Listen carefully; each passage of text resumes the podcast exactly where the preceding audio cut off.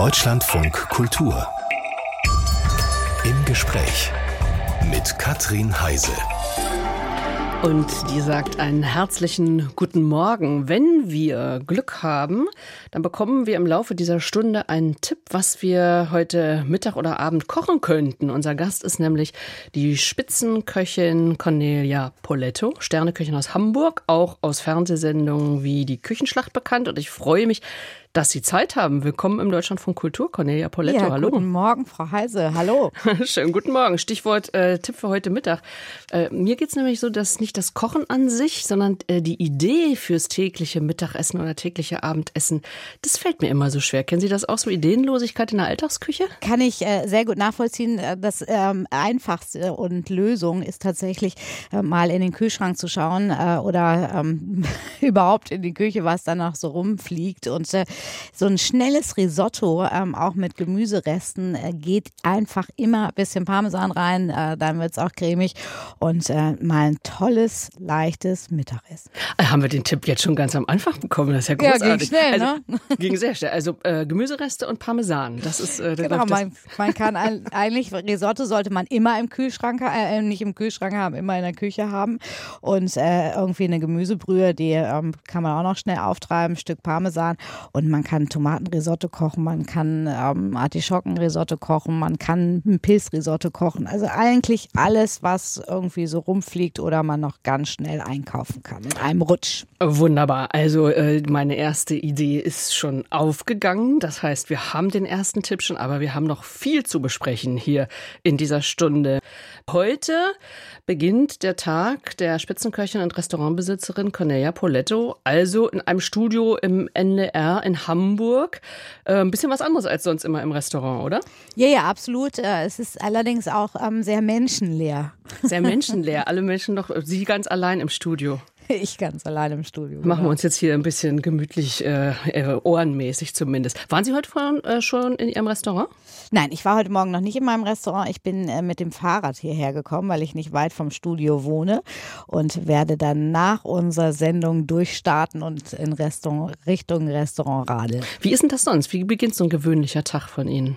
Also wenn er richtig gut beginnt äh, und ich auch ein bisschen was für mich tue, dann äh, laufe ich tatsächlich mit äh, meiner kleinen Hündin Sissy um die Alster. Manchmal nehme ich meinen Mann mit, manchmal eine Freundin und äh, dann geht's ab ins Restaurant, ähm, Büro, gehört tatsächlich auch mit dazu. Ähm, denn ab und zu muss man ja auch noch mal ein paar Rezepte schreiben für Magazin, für Küchenschlacht, für was auch immer. Und äh, zum Beispiel heute Abend äh, habe ich noch einen Kochkurs in meiner Kochschule. Da hat man schon jetzt so ein bisschen den Eindruck, also Restaurant alleine reicht nicht. Es gibt noch eine Kochshow, es gibt noch äh, natürlich eine Webseite, auf der auch immer Rezepte irgendwie noch eingestellt werden. Es gibt einen Podcast, es gibt eine Kochschule. Also jetzt bleiben wir mal kurz beim Restaurant. Was muss denn eigentlich eigentlich vorbereitet sein, damit abends, ich glaube so 18 Uhr, ähm, im Restaurant bestellt werden kann, was auf der Karte steht. Werden da so Soßen, Suppen alles schon vorgekocht?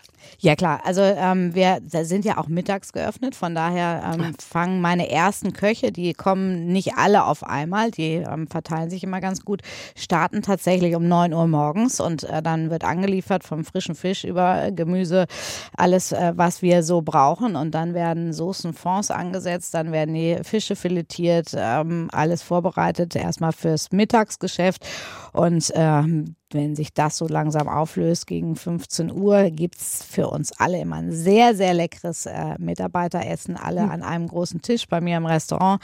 Das liebe ich. Und äh, dann wird weiter vorbereitet und dann geht es in den Abendservice, wie wir sagen. Ich finde das ja immer irre. Ähm, also wenn auch vorbereitet sein muss, dann muss man ja eigentlich immer so über den Daumen wissen, was, was gegessen wird abends. Aber das können Sie ja eigentlich gar nicht wissen. Das ist Erfahrung, oder wie? Äh, das ist tatsächlich Erfahrung. Da kriegt man einfach ein Gefühl dafür. Ähm, wir haben natürlich auch keine riesig große Karte, wie man das sonst so beim Chinesen kennt. Ich nehme die 385 und hm. die 407. und äh, das ist natürlich äh, ganz, ganz gut absehbar. Also es gibt ein großes Menü, wo man verschiedene Gerichte natürlich auswählen kann. Man muss nicht äh, sieben Gänge essen und äh, noch eine kleine Klassikerkarte und äh, das können wir sehr gut abschätzen. Also es ist mir in den letzten zehn Jahren, glaube ich, nicht passiert, dass ich irgendetwas aussagen musste weil alle den Steinbutt gegessen haben oder mhm. alle die Pasta. Na, oder eben müssen sie viel wegschmeißen? Das ist ja die andere Frage. Das ist, das ist ganz, ganz toll ähm, in unserer Küche und auch schon bevor wir über äh, die, das Thema Nachhaltigkeit etc. pp. Ähm, so viel diskutiert haben und nachgedacht haben. Bei uns gibt es keine Reste. Also alles, was wir an Gemüseabschnitten haben, ähm, wandert in die Soßenansätze, Fonds. Äh, selbst die Gräten der Fische äh, werden noch weiter verarbeitet. Also das ist Ach. wirklich äh, toll und ähm, oft auch sehr ärgerlich für Service-Mitarbeiter, die immer so gerne naschen, wenn sie so im Vorbeigehen sind. Aber es gibt nichts zu naschen, weil alles irgendwie verarbeitet wird. Frau Poletto, was macht man denn aus Gräten? Aus Gräten ähm, kann man einen äh, sehr schmackhaften Fischfond kochen mhm. der dann wieder die äh, Basis ist für äh, Suppen, Ansätze, Soßen etc. Also es ist ja immer ein, ein Fond, die Basis für eine geschmackvolle Soße. Was äh, macht Ihre Küche aus? Also in Ihrem Restaurant, was haben Ihre Gäste, was erwarten die von Ihnen? Also äh, mein Name ist ja sehr italienisch, das ist übrigens kein Künstlername, den habe ich mir ähm, mal angeheiratet. Passt zufälligerweise sehr, sehr gut in, in meine Küchenrichtung, meinen Stil. Ich liebe die italienische Küche, mediterrane Küche. Also bei mir erwartet man oder kann man eine, eine sehr leichte mediterrane Küche erleben. Es gibt immer irgendwie eine handgemachte Pasta. Ohne Pasta geht es einfach gar nicht. Und ähm, ich glaube auch so eine Küche, die man eigentlich jeden Tag essen kann. Also das ist so, die ist sehr pur, die hat nicht viel Schnickschnack, äh, die ist sehr geschmackvoll. Das ist äh, ganz kurz gesagt, was mhm. einen ungefähr erwartet. Ähm, das heißt aber, machen Sie keine Trends mit oder wie sieht das so mit Veränderungen aus? Wenn man so eine sowas also sowieso eine Lieblingsküche hat und die dann auch noch gut ankommt und gut zu verarbeiten ist, äh, machen Sie trotzdem irgendwie, was weiß ich, vegetarisch, vegan, neue Zubereitungsmethoden. Lernen Sie noch was? Also äh, in diesem Beruf kann man äh, jeden Tag wieder was dazu lernen und vegetarisch war immer schon ähm, sehr angesagt bei mir in der Küche, auch wenn ich übrigens eine bekennende Fisch- und Fleischesserin bin, aber eben ähm, in anderen Dosierungen, als man es mhm. vielleicht vor zehn Jahren noch gemacht hat. Ähm, vegan ist für mich tatsächlich ein bisschen schwierig, weil es gibt einfach so ein paar Zutaten, auf die kann ich nicht verzichten. Es ist mein Lieblingskäse Parmesan. Das sind halt alles solche Themen, aber wir können tatsächlich jeden Gast, der auch mit Unverträglichkeiten oder Ähnlichem zu tun hat oder eben auch vegan essen möchte, auf jeden Fall glücklich machen. Hm. Ich glaube, ich habe bei Ihnen mal irgendwie gehört, äh, Fleisch oder Fisch ist, ist, soll eigentlich ein Luxus sein. Ja, ja, absolut. Also das ist auch in der, auch in der Dosierung im, im Restaurant zu sehen, in, in unserem Menü, dass wir eben tatsächlich ähm, diesen Fisch, das Stück Fleisch zum Luxus machen und ähm, eben tatsächlich ähm, Gemüse auch eine große Rolle spielt, die Soßen dazu natürlich ähm, sehr viel Geschmack geben und tragen. Und das ähm, finde ich eigentlich eine ganz schöne Idee. Mhm. Ähm, dann gehen die Leute wahrscheinlich auch mit, wenn sie, wenn sie, wenn sie sie auch so kennen. Ansonsten müssen sich ja viele erstmal umgewöhnen. Aber es geht ja auch, viele, oft wird ja gesagt, also vegetarisch oder vegan geht ja gar nicht, soll man sich gar nicht angewöhnen über den Verzicht, sondern eigentlich über den Genuss. Also über das, was man angeboten bekommt und dann merken, ach, braucht gar nicht das. Ja, das ist einfach sehr, sehr viel passiert. Ne? Also wenn man, wenn man das mal ähm, sich anschaut, vor 20 Jahren in einem äh, hochkarätigen Drei-Sterne-Restaurant war es manchmal schwierig, als Vegetarier glücklich wirklich rauszugehen, weil mhm. einfach nur Fisch oder Fleisch weggelassen wurde und man eigentlich immer nur die Beilagen gegessen hat. Und äh, das hat sich jetzt tatsächlich äh, sehr gewandelt. Äh, unfassbar kreative, äh, auch vegan, vegetarische Restaurants, die ähm, immer, immer mehr werden. Also finde ich toll, aber äh, wie gesagt, ich bin mhm. auch äh, Fisch- und Fleischfan. Aber ich möchte wissen, woher er kommt und wie er groß geworden ist. Und das ähm, hat dann auch eine Geschichte und das finde ich ganz wichtig. Sie haben uns eben schon schon erzählt, dass Sie heute Mittag wieder oder heute gegen Nachmittag mit Ihrem ganzen Team äh, zusammensitzen und essen. Was, was sind das für Menschen in Ihrem Team? Wie viele Männer, wie viele Frauen? Weil ich wollte ja noch mal rauskriegen in der Spitzenküche, wie viele Frauen arbeiten da eigentlich? Ja, also ich bin tatsächlich äh, selber erschrocken. Wir sind äh, nach dieser ähm, schwierigen Zeit, Pandemie, ähm, jetzt mittlerweile schon wieder bei äh, fast 34 äh, Mitarbeitern, hm. die sich in meinen verschiedenen Outlets ähm, natürlich äh, bewegen. Aber eben auch nicht nur Köche, denn das darf man auch immer nicht vergessen, was für ein Apparat auch tatsächlich in der Verwaltung dahinter steckt, in der Buchhaltung, ähm, also alles zu organisieren. Ähm, meine Assistentin, die meine Termine macht, äh, Rezepte geschrieben werden müssen, die Kochschule organisiert wird. Also es ist echt toll. Aber wir sind tatsächlich, glaube ich, das kann ich sagen, im Vergleich zu vielen anderen Restaurants ähm, sehr frauenlastig, was ich super finde. Meine Restaurantleiterin ist eine Frau. Ähm, wir haben, ähm, ich habe eine Sous-Chefin im Restaurant, die ist, ähm, ist, hat bei mir auch gelernt, ähm, ist Frau. Äh, meine Küchenchefin in der Kochschule ist seit 20 Jahren jetzt im März bei mir. Also wir haben, ähm, mein ganzes Office ist, ist äh, frauenlastig. Äh, meine Sommeliere ist eine Frau. Also das ist schon, das ist schon sehr besonders. Ja, wollte ich fragen, ist das nach wie vor unge ungewöhnlich? Ja? Es ist tatsächlich äh, nach wie vor ungewöhnlich. Ich glaube, ich habe auch mal vor mittlerweile 15, 20 Jahren äh, im Radio darüber gesprochen, habe gesagt, ich komme in äh, sieben Jahren wieder und dann wird sich bestimmt die Zahl der Sterneköchinnen verdoppelt haben. Es werden leider eher weniger als mehr. Wie wird das überhaupt mit den Auszubildenden? Haben Sie da Schwierigkeiten? Weil das liest man ja auch all überall. Haben Sie Auszubildende? Äh, ich habe tatsächlich drei Azubis bei mir in der Küche und äh, da bin ich auch sehr stolz drauf, dass, dass ich die habe, weil das nämlich wirklich äh, schwierig ist. Was ein riesiges Problem ist, ist, ist halt dieser Beruf Restaurant ähm, ähm, oder Servicekraft. Äh, wie nennt sich das denn? Ich komme jetzt auch gar nicht drauf. Also Restaurantfachfrau, Fachmann. Äh, Gibt es nicht mehr. Also es, es bewirbt sich einfach niemand mehr für diese. Und womit Service. locken Sie? Also es ist ja wahrscheinlich Gehalt und Arbeitszeit, die da abhält. Ich glaube, ich locke tatsächlich mit sehr viel Abwechslung, äh, mit ähm, sehr viel, einem tollen Team, muss ich wirklich sagen, einer großen Wertschätzung meinen Mitarbeitern gegenüber und einem sehr respektvollen Umgang, ähm, ordentlichen Arbeitszeiten, muss wir nicht drüber sprechen, dass natürlich auch mal äh, irgendwie eine Hochzeit ansteht und äh, dass da ein bisschen länger äh, geht. Und natürlich ähm, auch entsprechend entsprechendem ähm, übertariflichem Lohn. Aber hilft auch nicht. Also ich habe hm. immer noch keinen Azubi. Vielleicht hört ja jetzt gerade irgendein junger Mensch zu und sagt, hey, cool, bei Poletto, da könnte ich mich doch mal bewerben. Also und jederzeit. Außerdem, und kriege außerdem noch immer ein wunderbares Mittagessen. Das stimmt. Jeden auch das ist, ist, äh, ist auch, das hat auch, glaube ich, wirklich mit Wertschätzung zu tun. Wir kochen wirklich für, für uns, für unsere MitarbeiterInnen.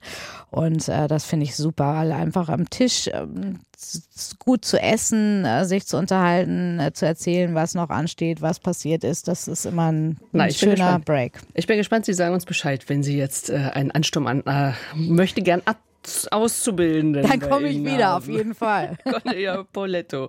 Corona ging ja, ja fast genau vor drei Jahren los. Ähm, Restaurants haben natürlich besonders gelitten in der Pandemie. Cornelia Poletto, Ihr Restaurant auch? Wie war die Zeit? Ähm, es ist unfassbar, aber ähm, ich bin ja doch ein ziemlich kreativer Mensch. Ich habe also sehr, sehr schnell äh, mein Restaurant geschlossen, schon bevor äh, Lockdown da war und wir nicht mehr weitermachen durften und ähm, habe ganz schnell mit meinem Team darüber nachgedacht, was wir jetzt tun können.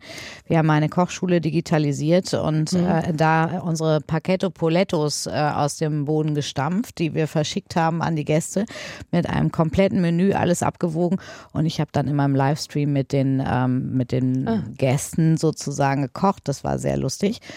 Und äh, wir haben natürlich Lieferservice gemacht und äh, wir haben alle AWO-Einrichtungen in Hamburg ähm, an jedem einzelnen Sonntag tatsächlich mit einem warmen Essen versorgt. Sie haben die AWO-Einrichtungen, das heißt, ich habe gelesen, ein Seniorenheim. Ich dachte ein Seniorenheim. Die ganzen AWO-Einrichtungen wurden. Alle AWO-Einrichtungen in Hamburg haben äh, jeden Sonntag jeweils 100 Portionen ähm, von uns äh, zu essen bekommen und äh, eben von, von der Gänsekeule mit Rotkohl bis hin tatsächlich auch zum Spargelrisotto. Das war übrigens mein erstes Gericht was ich hier bei der AWO gekocht habe. Und ähm, das, das war einfach sensationell. Das war wie in Italien. Ich habe das mit meinem Mann immer dann ähm, ausgeliefert und auch verteilt an die einzelnen äh, Seniorinnen und Senioren. Und die standen dann, als sie das dann wussten, das Spiel, am, am Balkon, haben geklatscht und äh, sich unfassbar gefreut, äh, dass das eben tatsächlich mal so ein kleines bisschen äh, ja. Freude und Genuss ins Haus gekommen ist. Ja, und da sind wir vielleicht beim, beim Stichwort Großküche. Ähm, also, weil die Seniorinnen und Senioren sind wahrscheinlich eben auch eine andere Küche gewöhnt, hat sich schon, haben sich schon allein deswegen gefreut. Ähm, haben Sie andere Erfahrungen als Restaurant? Haben Sie Großküchenerfahrungen? Also Großküchenerfahrung habe ich äh, tatsächlich nicht, weil ich in meinem ganzen Leben mich eigentlich immer so ein bisschen der doch gehobenen Küche äh, verbunden mhm. gefühlt habe. Nichtsdestotrotz ähm, äh, bin ich gerade ähm, an einem sehr großen Projekt in Düsseldorf. Das ist ein sogenannter Euref Campus, wo ich das erste Mal in meinem Leben auch für einen Kantinenbereich äh, verantwortlich sein werde. Das ist schon was anderes, ne? Und äh, das ist schon was anderes. Aber man muss auch dazu sagen, das können sich immer viele nicht vorstellen ob ich für vier Gäste für 40, 400 oder 4000 koche, ist eigentlich kein großer Unterschied. Nee, das kann ich mir wirklich nicht vorstellen. Wieso ist das kein Unterschied? Nein, also, weil, weil man, äh, also natürlich äh, die Gerätschaften in ja. ganz anderen sind, ne? aber man kann trotzdem eine frische äh, Küche, ein, eine schmackhafte Küche auch in Großformat sozusagen herzaubern. Kostenfaktor, Kostenfaktor ist doch immer irgendwie so das Ding, ne? Also das ja, aber das ist ja auch ein Kostenfaktor hin oder her. Ähm, wenn ich in größerer Menge einkaufe, kann ich natürlich auch ähm, sparen, sparen und äh, natürlich auch mit den Lieferanten Lieferanten ein bisschen sprechen. Das ist was anderes, als wenn ich jetzt äh, 400 Gramm Fisch kaufe oder ähm, mhm. 400 Kilo. Mhm. Und von daher ist das, äh, ist das gar nicht so, so schwierig. Sind Sie als Kind in die Schulmensa gegangen? Nee, gab es tatsächlich bei uns nicht. Ich war mhm. ja, äh, bin in äh, Paderborn auf dem äh, damals Michaelskloster zur Schule gegangen und äh, da gab es äh, keine Kantine, keine Mensa und äh, ganz schlimm, ich habe fast jeden Morgen ein Matschbrötchen mir beim Bäcker geholt. Ah, das waren diese Brötchen, wo man dann so einen Schokokuss dazwischen gematscht hat. Genau. Das habe ich auch mal gegessen. Oh Gott, Marc. Hm. Möchte man jetzt Unfassbar mal verbieten gesund. lassen eigentlich. Ja, genau. Gut, also auch aus Matschbrötchenesserinnen kann was werden. Absolut. Cornelia, als Kind geboren 71, wodurch war ihre Kindheit geprägt? Also Nonnenschule habe ich jetzt gehört. Ja, ja, also ich, ich hatte auch mal ein ganz kurzes Moment, als ich äh, das Leben einer Nonne mit Audrey Hepburn gesehen habe und gesagt habe, oh, das ist, das könnte es auch sein. Bin aber doch wieder davon abgekommen. Ähm, nein, ich, ich habe das äh, geliebt dort auf der Schule. Es war auch damals noch eine Mädchenschule, ist es heute nicht mehr. Ähm, mein Leben war eigentlich geprägt. Ich habe ein, ein, tolles Elternhaus. Ähm, ich habe ähm, eine tolle Mutter, die großartig gekocht hat, als auch Großmutter. Die haben beide immer tolle Gerichte gekocht. Und äh, ich habe immer, ähm, bei uns hat Essen immer eine große Rolle gespielt. Also ich habe immer schon als Kind unfassbar gerne verschiedenste Dinge probiert, die eigentlich sehr untypisch sind für Kinder.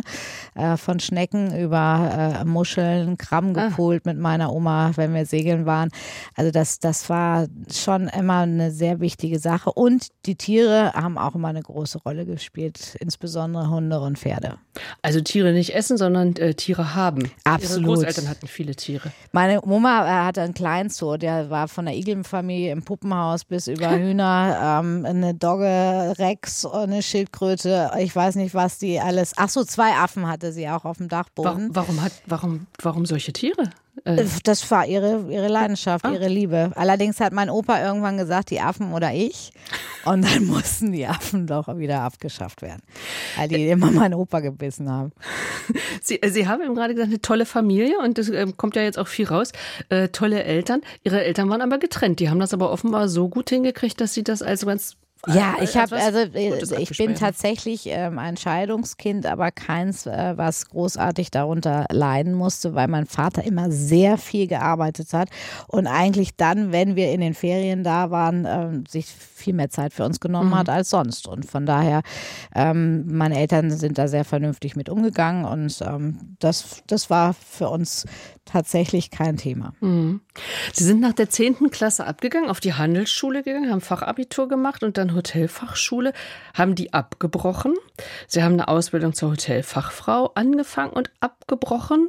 Und dann nee, haben sie eine Ausbildung. Nicht. Stimmt nicht? Nee. Also, das ist gut. Ich habe nämlich schon gedacht, angefangen, abgebrochen, angefangen, nee. abgebrochen. Gut, nee, okay, so war es nicht. Also äh, es ist tatsächlich richtig, dass ich äh, Fachabitur gemacht habe und äh, danach ähm, auf, die, auf die Hotelfachschule gegangen bin, die ich auch fertig gemacht habe. Ich hatte mich beworben im Vierjahreszeiten als Hotelfachfrau, das stimmt. Und habe dann das geswitcht auf Köchin, weil ich gemerkt habe, nee, ich will, meine Leidenschaft liegt doch in der Küche. Habe dann im Vierjahreszeiten meine Ausbildung nicht angefangen, sondern bei Drei-Sterne-Koch Heinz Winkler in Aschau im Chiemgau. Das, äh, so ist die Geschichte genau. Gut, gut, gut. Also Sie waren weder äh, verzweifelt noch irgendwie äh, wussten orientierungslos, sondern wussten offenbar sehr genau, wo Sie hin wollten. Zu einem ja. Drei-Sterne-Koch. Wie haben Sie den denn überzeugt, dass Sie die Richtige sind? Ja, also das er brauchte tatsächlich zwei Anläufe. Ich habe mir ein Auto geliehen von einem Freund an der Hotelfachschule, bin hingefahren, habe mich vorgestellt. Heinz Winkler war auch da, hatte aber keine Lust mit mir zu sprechen. Also bin ich äh, geknickt wieder nach Hause gefahren und habe es aber nochmal versucht. Dann hat er mich wieder eine Stunde in der Küche stehen lassen. Es war ganz furchtbar, wenn so 30 mhm. Köche ähm, immer so rüberglotzen und man steht so fast mittendrin. Ich, ich weiß noch diesen Blick auf diesen Gully immer wieder auf den Boden geguckt, weil es so, weil es mir so peinlich alles war. Und dann kam er und äh, hat dann gesagt, warum ich denn Köchin lernen möchte. Und habe ich so, weil ich einfach sehr gerne esse und weil ich äh, diese Küche, die er äh, dort macht, einfach grandios finde und die mich sehr interessiert. Und dann hat er gesagt, ja, okay, dann könnte ich ja im August kommen. Und so das war's. Handschlag. Und meine Eltern fanden es ganz schlimm, weil sie nämlich diese Schule finanziert hatten und eigentlich mit der Idee, dass ich im schönen Hotel für Jahreszeiten in Hamburg lerne mhm. und ähm, dann einfach nur ein Handschlag von Heinz Winkler. Da war, haben die ein bisschen dran gezweifelt, aber es ist alles gut gegangen. Ähm, also ich habe immer gehört, eine Ausbildung zur Köchin ist per se eine harte Ausbildung. Ist es beim Sternekoch noch härter? Ja, also da, da ist natürlich nochmal ein ganz anderer Apparat von Vorbereitung, ähm, Umgang mit, mit dem Lebensmittel, sehr akkurates Arbeiten. Äh, lange Arbeitszeiten waren da tatsächlich äh, noch angesagt. Also ein Tag bei Heinz Winkler in der Ausbildung fing oft für mich schon morgens um 7 Uhr an zum Frühstücksservice mhm. mit äh, Schinken aufschneiden und äh, allem, was dazugehörte. Also ein sehr, sehr schönes Frühstücksbuffet. Dann äh, die ganzen Eierspeisen, dann auf dem in Posten, wo man eingeteilt war. Also es gibt, die Küche ist ja eingeteilt in verschiedene äh, Posten. Das heißt, da gibt es den Garde-Manger, das ist alles noch französisch, da werden alle Vorspeisen gemacht. Dann gibt es den Entremetier, der zum Beispiel zuständig ist für alles, was mit Gemüse zu tun hat. Den Poissonnier, der macht äh, alles, was mit Fisch zu tun hat, bis hin zur Patisserie, äh, da wo die schönen Desserts rauskommen. Und man kann sich vorstellen, in so einem Drei-Sterne-Restaurant, da wird ja von fast allen Gästen ein großes Menü gegessen, das mindestens äh, sieben Gänge beinhaltet. Das muss alles vorbereitet werden mit dem Gruß aus der Küche, mit dem Vordessert. Und da passiert es wirklich auch oder passierte es oft, dass ich, wenn ich in der Patisserie eingeteilt war, morgens um sieben Uhr angefangen habe, nachmittags eine kleine Pause hatte und äh, nachts um eins äh, oder auch manchmal später erst rausgegangen bin, weil irgendwelche Gäste doch noch ein kleines Soufflé essen wollten mhm. oder ähnliches. Und da sagt man natürlich dann auch nicht nein. Ähm, durften Sie eigentlich bei einem Sternekoch, durften Sie selber eine eigene Idee oder einen eigenen Geschmack haben oder also da mal sagen, hm, lasst uns doch mal das probieren. Macht man das ja schon? Nein, na, gar keine Chance. Also ich, äh, ich glaube, Geschmack kann man auch lernen, viel lernen. Also ich glaube, ich habe äh, viele Geschmacksnuancen abgespeichert bei mir. Ich brauche zum Beispiel kein Rezept, um äh, die eine oder andere Soße zu kochen. Rezept braucht man eigentlich fast nur in der Patisserie, weil da muss man mhm. sehr akkurat arbeiten. Aber Ideen von mir, selbst wenn ich sie hatte, habe ich die vielleicht an meinen Postenchef weitergegeben und der hat dann mal vielleicht ein kleine, kleines Probetellerchen gekocht und das Herrn Winkler hingestellt. Aber von mir, äh, da wurde noch kein Vorschlag akzeptiert, keine Idee umgesetzt. Nein. Machen Sie das anders?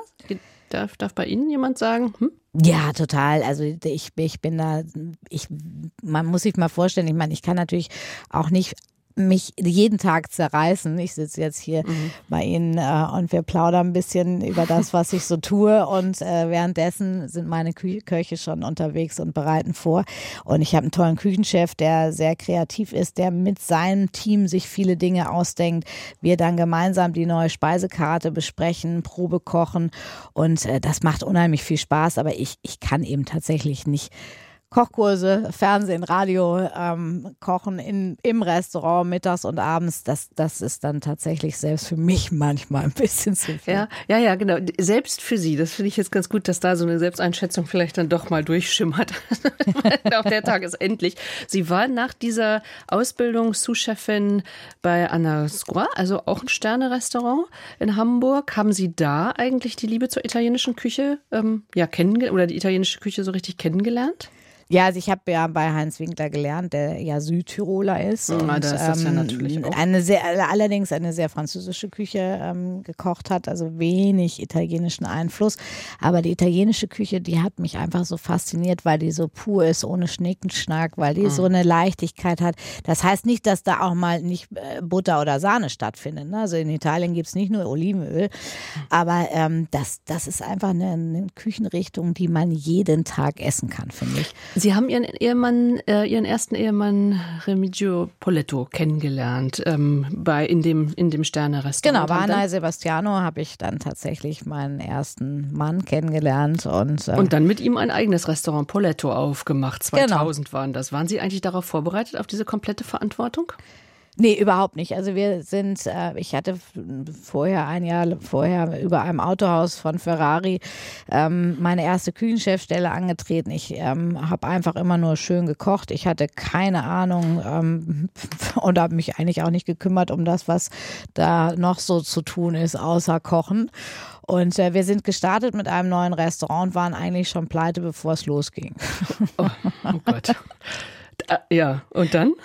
Äh, dann äh, haben wir arbeiten. diese Problematik, äh, auch weil es wirklich nicht so einfach war am Anfang und man nicht als No-Name ein Restaurant aufschließt und es ist jeden Tag voll. Mhm. Also wir hatten äh, eben tatsächlich einfach das Problem, die wenigen Gäste, die kamen, waren schon sehr glücklich, aber es waren zu wenige, um äh, tatsächlich wenigstens damit überleben zu können. Und dann haben meine Eltern uns tatsächlich nochmal sehr unterstützt und als dann wirklich knapp zwei Jahre später der erste Michelin-Stern kam, war das eigentlich der große Durchbruch und ab dem Moment hat es funktioniert. Also äh, wir erfahren, äh, Geschäft aufgebaut, ähm, die mit der Liebe zusammen, mit der großen Liebe zusammen ähm, und sie haben der auch noch ein Baby bekommen und einen Michelin-Stern erkocht und das Ganze ohne viele Gäste. Ja, ja, das war, das war, war wirklich eine sehr harte Zeit. Also ich finde ja immer, also viel arbeiten und vielleicht auch mit ein bisschen Stress verbunden. Wenn das alles positiv ist, ist das toll. Ja, das ist ja auch das Faszinierende an meinem Beruf, dass man ja eigentlich dieses sofortige Feedback hat. Also ein Schmeckt oder begeisterter. Gast Ja. motiviert einen einfach, auch wenn man müde ist, äh, am nächsten Morgen eben da weiterzumachen, wo man abends aufgehört hat. Und äh, das Aber ist, so ein Baby nimmt da eigentlich keine Rücksicht drauf. das Baby nimmt keine Rücksicht und äh, die Miete am Ende des Monats nimmt auch keine Rücksicht und die Mitarbeiter auch nicht.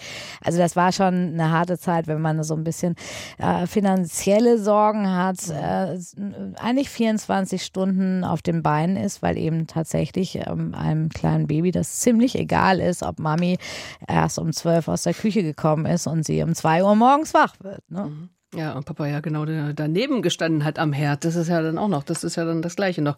Ähm, ich habe gelesen, dass ihr, ihr ihre Tochter äh, zum Teil im, in der Küche irgendwie ihre kleine Wiege irgendwie hatte und die Küchengeräusche eigentlich Ja, meine, meine waren. Mitarbeiter hatten mir tatsächlich zur Geburt so eine kleine Hängematte geschenkt und das hört sich jetzt makaber an. Die habe ich dann immer an die äh, Abzugshaube gehängt mit so Fleischerhaken und wenn ich nachmittags frische Pasta gemacht habe, dann baumelte halt Paula so über dem Herd und äh, hat, aber die, die kannte natürlich die Geräusche aus der Küche, ne, als, als sie noch nicht auf der Welt war und fand das toll und als sie größer wurde, hat sie immer ein bisschen Mehl auf die Arbeitsfläche gestreut oder Muscheln probiert. Also das in der Küche ist es für Kinder schon sehr spannend. Kocht die gerne jetzt?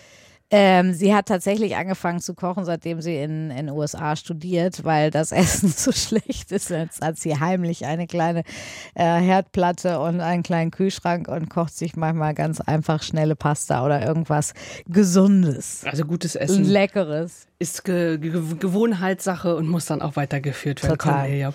Im Gespräch ist die Spitzenköchin Cornelia Poletto und Sie haben eben so nebenbei gesagt, als dann der äh, erste Stern erkocht war, da äh, kamen dann auch die Gäste. So ein erster Stern erkocht. Ich meine, wie äh, das Prozedere, wie läuft sowas eigentlich, einen Stern zu erkochen?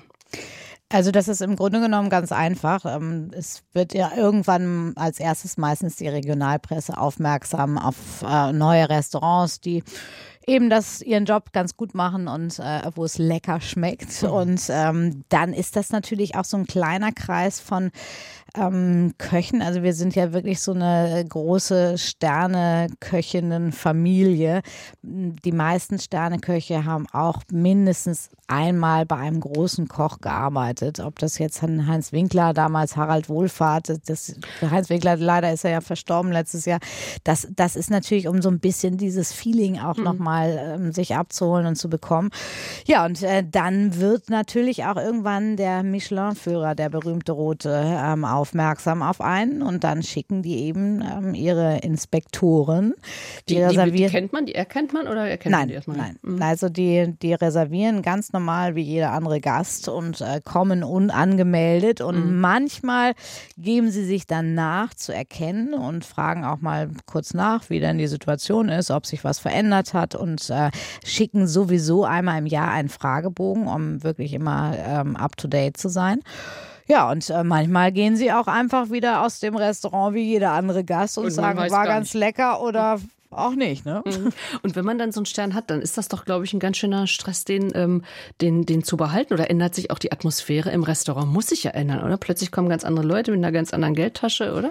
Ja, also ähm, tatsächlich ähm, verändern sich manchmal die Gäste etwas. Und ähm, ich muss ehrlich sagen, wir haben nichts verändert. Wir haben genauso weitergemacht äh, wie zu dem Zeitpunkt, als wir diesen ersten Michelin-Stern bekommen haben ähm, ich, das ist heute auch anders. Früher hat man immer unter Sternrestaurant sich vorgestellt, da ist irgendwie weiße Tischdecke, Silberbesteck, ähm, äh, Kellner in weißen Handschuhen, sage ich jetzt mal, und irgendwie so etepetete drei äh, kleine Erbsen auf dem Teller. Also da hat sich, da hat sich sehr, sehr, sehr viel getan. Es ist ganz locker geworden. Ähm, Tische müssen, äh, können auch einfach einen Naturholzplatzer haben und äh, es muss auch äh, keine Uniform getragen werden von, mhm. von den Service-Mitarbeitern. Ähm, das Essen ist, hat natürlich einen gewissen Respekt vor, vor dem Lebensmittel, vor dem Produkt. Und es können, man kann auch mit einfachen Produkten grandiose Kreationen zaubern. Also es ist nicht mehr nur Hummer, Stopfleber und Kaviar. Aber ist das nicht doch ein Druck? Also sie klingen so locker, also als ob das so easy wäre, so einen Stern dann auch zu halten. Also das war immer mein, mein größter Traum und das war einer der schönsten Tage, als ich diesen Stern bekam. Ähm, ich muss sagen, aber ich, ich das, das war immer mein Ziel, gar nicht irgendwie im Fernsehen zu kochen oder sonst noch so viel zu machen, wie es heute ist. Äh, ich wollte einfach immer nur schön kochen und ich war mir immer sicher, dass so wie ich koche, ist das eben ein Stern wert. Und deswegen habe ich da mhm. nie so einen Druck verspürt. Sie kochen eben auch im Fernsehen. Das bringt natürlich noch mehr Bekanntheit. Das bringt ähm, sicherlich äh, auch äh, Geld. Es bringt aber auch so eine gewisse, oder weiß ich nicht, denke ich jedenfalls, so eine, so eine gewisse Verantwortung mit für gutes Essen. Und Leute, kocht doch mal. Also haben Sie so eine Art Mission, also den Leuten Kochen beibringen zu wollen? Also ich sehe mich tatsächlich äh, schon als äh, Kochmissionarin. Mhm.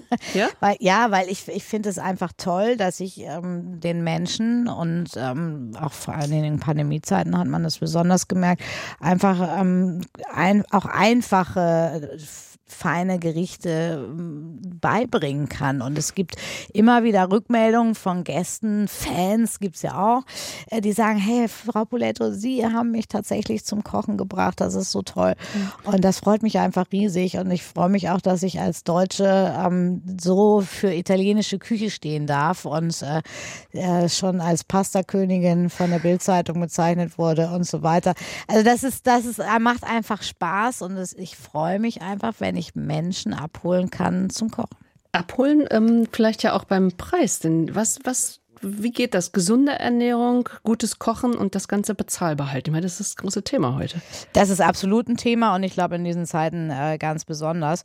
Aber ähm, ich muss ehrlich sagen, also ich, man kann wirklich aus ganz günstigen Lebensmittel und nehmen wir einfach mal nur die Kartoffel. Ja, grandiose Gerichte zaubern. Ich habe zum Beispiel im Moment auf meiner Karte im Restaurant eine, äh, eine Kartoffel Agnolotti. Das sind, sind so kleine, wie, so ein bisschen wie, wie kleine Tortellini, gefüllt mit einer Kartoffelfüllung zum Beispiel. Kostet fast gar nichts und ähm, macht ein bisschen Arbeit, na klar. Mhm. Aber äh, das äh, ist die Ausrede zählt nicht bei mir. Nee? Nein, nein, nein. Also man kann wirklich sehr gut auch günstig kochen. Nehmen Sie ähm, auch mal eine äh, Dosentomate? Total. Also gerade die, die sogenannten Pilati, die sind immer Basis für, für unsere Tomatensauce und äh, die sind einfach sonnengereift und ähm, haben tollen Geschmack. Ich mische die dann immer noch mal so zwei Drittel Dosentomate, ein Drittel frische und äh, dann schmeckt die Tomatensauce auch grandios. Also man muss auch keine Angst haben, also so vor, vor, vor, vor guter Küche irgendwie denken, äh, das kann ich sowieso nicht, also äh, taue ich mir eine Tiefkühlpizza auf. Ich sage ja immer, es kann jeder kochen, der gerne isst. Ja, aber nicht jeder kann kochen und dabei auch noch plaudern. Äh, in ihrer Kochshow ist mir das aufgefallen in der Küchenschlacht, äh, dass sie die ganze Zeit auf diese beiden letzten, ich habe die ja letzten die armen Finalisten. Ja, und dann haben sie auf die einen geredet und haben die nach Reisen gefragt und so weiter. Du meine Güte, also ich finde das das Schlimmste, wenn ich ein neues Rezept ausprobiere und dann äh, quatscht jemand, äh, ja. Ja, ich glaube, das sehen die auch so. Es ist immer sehr schwierig. Die Küchenschlacht startet ja immer mit sechs Kandidaten und ähm, endet mit zwei im Finale. Finale. Und äh, je weniger Kandidaten, desto weniger ähm, Gesprächsstoff. Und dann müssen die ja. Armen, die sowieso schon unter Hochdruck stehen, auch noch mit mir über ihre Reisen plaudern. Da haben Sie natürlich recht. Also stählerne Nerven braucht man. Ja, genau. Beim Kochen mit Cornelia Poletto auf jeden Fall, wenn man das im äh, Fernsehen ausprobieren will. Aber heute ist sie im Gespräch im Deutschlandfunk Kultur. Frau Poletto, wenn Sie mit Ihrem zweiten Ehemann, dem Ex-Bahnchef Rüdiger Grube, mal inkognito essen gehen wollen, klappt das? Äh, das klappt nicht. Das klappt. das klappt nicht. Das klappt selbst im Ausland nicht. Also es äh, ist mein letzter Besuch in New York. Äh, da waren dann auch Gäste, die ähm, uns angesprochen haben. Aber ist auch, ist auch schön, weil das äh, Gott sei Dank äh, positiv be belastet ist, sag ich mal, behaftet, ähm, weil, weil ich einfach ähm, mit schönen Dingen zu tun habe. Also mhm. bei meinem Mann ist es ein bisschen schwieriger gewesen damals bei der Bahn. Ja, die, die, äh, der, die Bekanntheit immer aushalten zu müssen. Das ist natürlich was anderes. Traut er sich, traut sich ihre Tochter, trauen sich Freunde und Freundinnen, sie mal zu bekochen? Äh, mein Mann ähm, versucht es ab und zu mal, ähm, aber das ist ein schwieriger Fall. Also da geht oft viel schief, wenn einfach nebenbei gearbeitet wird und statt äh, den Blumenkohl fünf Minuten köcheln zu lassen, dann daraus eine Stunde 50 werden, dann ja, ist da nicht mehr. Da muss man viel. Suppe machen. Ja, genau. Nein, also äh, es gibt natürlich äh, Freunde, die mich auch bekochen und da freue ich mich sehr. Gerade eine Freundin wieder, ich war ein bisschen erkältet, hat mir eine selbstgekochte oberleckere Hühnersuppe vorbei. Also sind Sie dann auch nicht, nicht kritisch, sondern einfach dankbar, dass das jemand macht? Total, mhm. total. Cornelia Poletto isst gerne, kocht gerne und ähm, redet auch gerne drüber. Vielen Dank dafür. Sehr gerne, es war mir eine Freude. Und ich wünsche Ihnen und Ihrem Team dann ähm, einen schönen Tag, ein gutes Mittagessen und ich setze mich gleich ans Risotto. Super, ich freue mich. Deutschlandfunk Kultur. Im Gespräch. Überall, wo es Podcasts gibt und in der DLF Audiothek.